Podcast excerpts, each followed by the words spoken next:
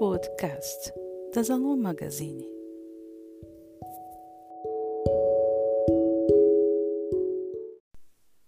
A ciência mostra que o zinco pode ajudar o nosso sistema imunológico, curando feridas, até mesmo reduzindo a duração das gripes, constipações em até 40%.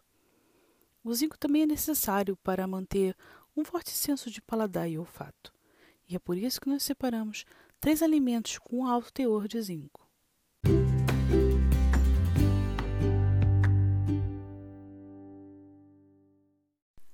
Lentilhas.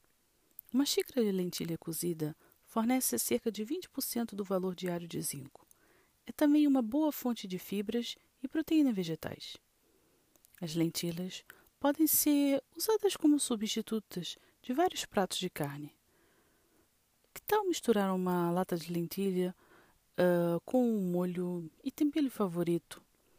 Quem sabe um prato à bolonhesa? Chocolate amargo. Uma porção de chocolate, 30 gramas, fornece mais de 8% do valor diário de zinco. Em geral, quanto mais escuro o chocolate, maior o teor de zinco. Para diversificar o sabor, pode fazer, por exemplo, umas bolachas simples, uh, usando apenas aveia, purê de banana e um granulado de chocolate preto. Experimente, você vai gostar. Sementes de abóbora. Cerca de 30 gramas de semente. Contém 8 miligramas de zinco. Elas também são uma boa fonte de proteínas e fibras.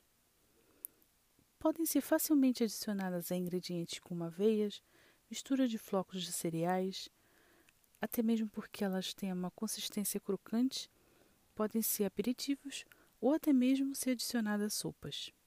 Experimente.